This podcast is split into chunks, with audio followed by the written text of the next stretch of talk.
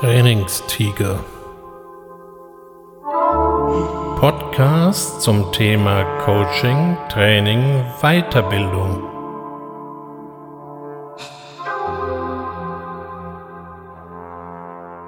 Herzlich willkommen im Trainingstiger zur 30. Ausgabe. Ja, ich konnte es in der Vorbereitung selbst kaum glauben, aber es gibt 30 Episoden Trainingstiger, 30 Mal geht es um Training, Coaching, Weiterbildung. Und zu dieser Jubiläumsausgabe heute wird es etwas technischer. Es geht um das Thema künstliche Intelligenz. Künstliche Intelligenz, das ist so ein Schlagwort, was gerne verwendet wird, aber die wenigsten wissen eigentlich wirklich, was damit anzufangen. Künstliche Intelligenzen helfen uns, unsere E-Mails zu sortieren. Die ganzen Sprachassistenten, sei es Alexa, sei es Siri oder Bixby oder wie sie auch alle heißen mögen, laufen nicht ohne künstliche Intelligenz. Als Analysetool von Bildern und Texten nimmt man gerne künstliche Intelligenzen. Manchmal sind solche künstlichen Intelligenzen sogar besser als der Mensch. 2017 besiegte zum Beispiel DeepMind, das ist so ein Riesencomputer, den koreanischen Weltmeister im Go. Und so steht natürlich die Frage im Raum, lösen uns die künstlichen Intelligenzen irgendwann mal ab?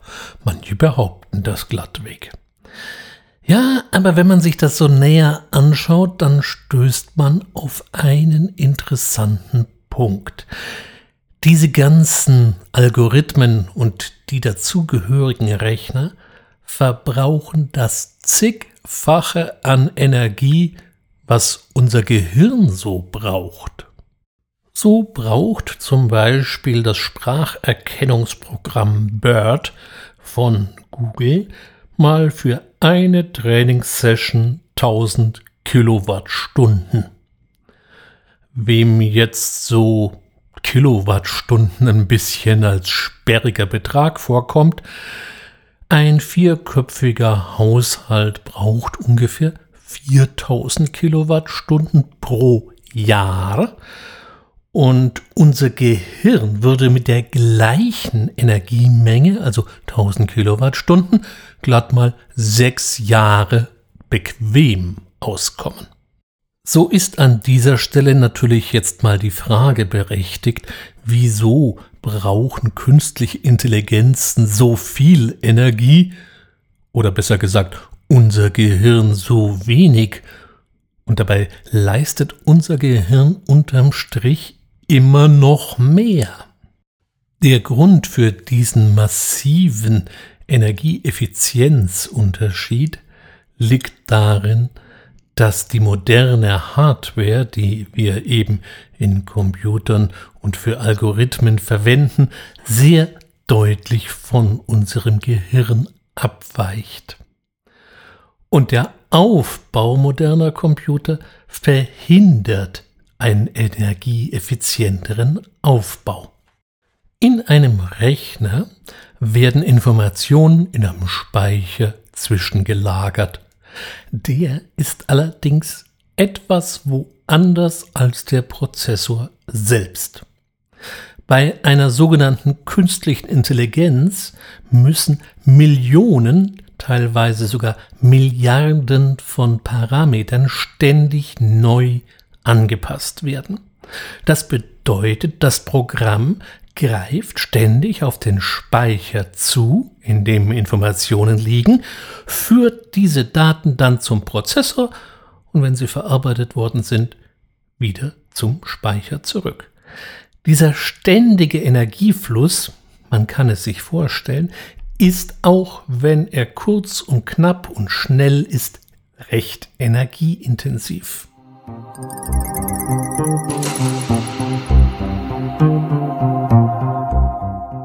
Unser Gehirn funktioniert da komplett anders. Hier werden Informationen in den Synapsen gespeichert.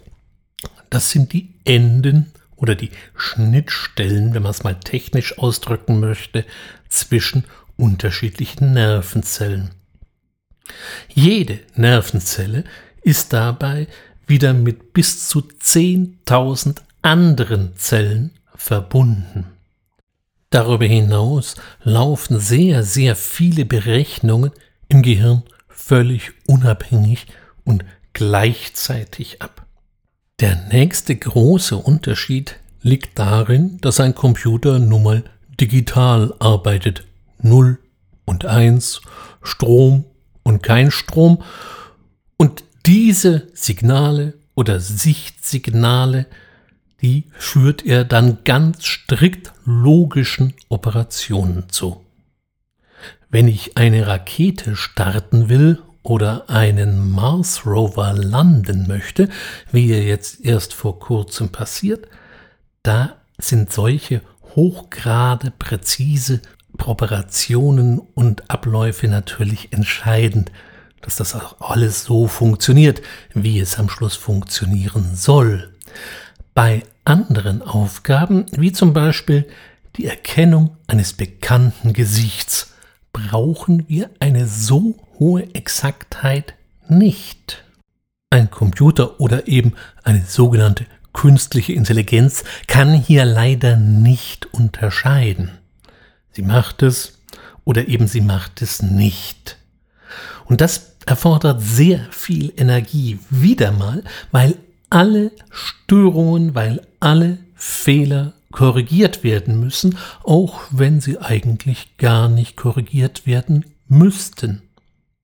Unser Gehirn geht da einen einfachen Weg. Es wägt ständig ab zwischen der entsprechenden zuverlässigen Berechnung und einem vertretbaren Energieaufwand. Unser Gehirn braucht, damit es funktioniert, Traubenzucker, Glucose. Und wenn davon nicht genügend zur Verfügung steht, als es braucht, können wir im schlimmsten Fall das Bewusstsein verlieren. Ein Computer zieht einfach nur mehr Strom, wenn er den braucht. Und den kriegt er dann schon irgendwo her. Im schlimmsten Fall brennt ihnen die Leitung durch. Aber zurück zur Informationsverarbeitung. Die Synapsen, also die Schnittstellen zwischen den Nervenzellen und den Neuronen, die eigentlichen Nervenzellen, legen ein stochastisches Merkmal an den Tag. Sie liefern nämlich nicht immer das gleiche Ergebnis bei gleicher Information. Jetzt ist es aber so, dass mehrere Neuronen das gleiche Signal parallel verarbeiten und dann wird halt mal geguckt, aus den gesammelten Ergebnissen ergibt sich dann schon was Stabiles. Das Gehirn setzt also auf Redundanz. Nicht nur auf eine Nervenzelle, die das verarbeitet, sondern so einen ganzen Stall voll und dann entscheidet, um es mal ein bisschen platt auszudrücken, die Mehrheit. Das Schöne dabei ist, dass derartige Doppelungen deutlich weniger aufwendig sind als eine starre Struktur, die systematisch jeden noch so kleinen Fehler korrigiert. Außerdem, und vielleicht ist Ihnen das auch schon mal aufgefallen, arbeitet das Gehirn nun mal nicht digital mit 0 und 1, sondern es gibt eine ganze Bandbreite unterschiedlicher Werte, die zugelassen sind. Der große Vorteil, Dadurch lassen sich mehr Informationen gleichzeitig verarbeiten. Der Nachteil des Ganzen, der Prozess ist störungsanfälliger. Der letzte große Unterschied zwischen Ihrem Gehirn und einem Computer ist der feste Taktgeber, das so ein Computer nun mal hat. Da gibt einen, der sagt, wie schnell hier gearbeitet wird. Das liegt so irgendwo im Gigahertz-Bereich und dann müssen alle mit. Das Gehirn hingegen arbeitet völlig asynchron, also es gibt keine einheitliche Taktfrequenz, sondern jedes Neuron sendet elektrische Signale mit einer individuellen angepassten Rate an andere Neuronen. Und die können auch dann teilweise mal ganz woanders sein.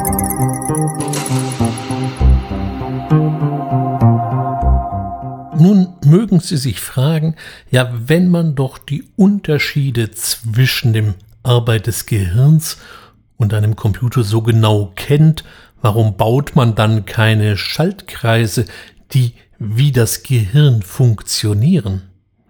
Ja, die Idee gab es schon. Das waren sogenannte neuromorphe Schaltkreise. Also Neuro vom Gehirn und Morph so ähnlich.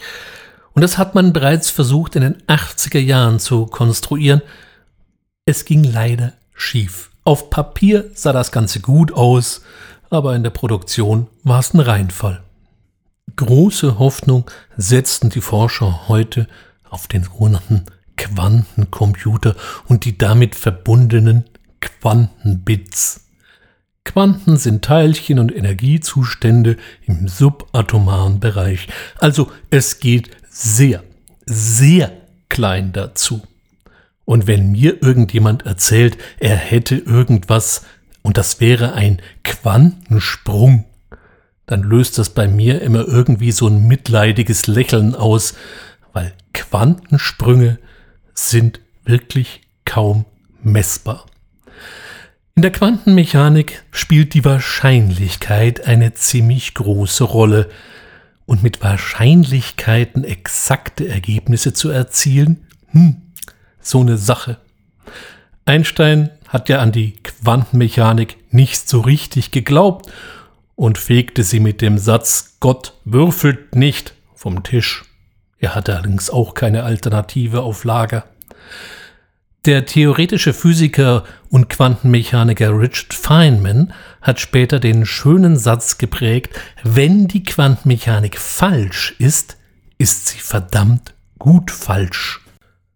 Denn ohne die Grundlagen der Quantenmechanik hätten wir heute keinen Laser, damit keinen CD oder DVD oder Blu-ray-Player, wir hätten keine Computer und eine ganze Menge anderen modernen Kram einfach mal nicht. So ganz so schlecht kann es nicht sein. Aber damit rechnen und eine künstliche Intelligenz gar bauen, das liegt noch in weiter Ferne. Und überhaupt. Wir müssen uns mal das Wort künstliche Intelligenz anschauen. Was können diese Systeme eigentlich wirklich? Sie können Muster erkennen. Das und da beißt die Maus keinen Faden ab, das können die sogenannten künstlichen Intelligenzen ganz hervorragend. Aber ist alleine eine Mustererkennung Intelligenz? Eine KI kann das Muster in einer Beethoven-Sonate finden, sofern da welche drin sind. Aber es kann deswegen keine Beethoven-Sonaten schreiben. Okay, man mag einwerfen, geht auch nicht, weil Beethoven ist bekanntermaßen ja schon tot. Wie soll man da noch Beethoven-Sonaten schreiben? Seit kurzem werden künstliche Intelligenzen auch im Recruiting, also in der Personalanwerbung verwendet. Natürlich kann ich auch da wieder ein Muster erkennen bzw. Muster abgleichen. Muster 1 ist der Lebenslauf des Kandidaten, Muster 2 das Profil des gesuchten Kandidaten. Und wenn diese beiden Muster sich nicht vernünftig zur Deckung bringen lassen, dann fliegt der Kandidat eben in die Tonne. Ob der vielleicht über eine doch passende Persönlichkeit verfügt hätte, das kann diese künstliche Intelligenz nicht ermitteln. Wir sollten uns also von künstlichen Intelligenzen nicht zu sehr verrückt machen lassen. Gut, sie kehren Weltmeister im Go vom Tisch und zeigen Schachgroßmeistern mal, was ne Harke ist, aber das war's dann eben auch schon. Richtig kreativ, richtige Intelligenz geht noch wesentlich weiter als das, was wir, wie wir auch gesehen haben, mit unverschämtem Energieaufwand bisher realisieren können. Mein Vorschlag, bevor wir uns zu sehr von der künstlichen Intelligenz und ihren Leistungen blenden lassen, vielleicht doch nochmal auf die natürliche Intelligenz zurückgreifen. Unterm Strich sind wir dem Computer immer noch deutlich überlegen. Und es sieht auch nicht so aus, als ob sich das so schnell ändert. Vielleicht konnte ich Ihnen heute wieder ein paar Impulse für Ihre natürliche Intelligenz mitgeben und vielleicht hatten Sie sogar Spaß daran. Vielen Dank fürs Zuhören, wenn Sie mir bis hierher gefolgt sind. Ich freue mich auf ein Wiederhören. Bis bald, Ihr Ulrich Wössner.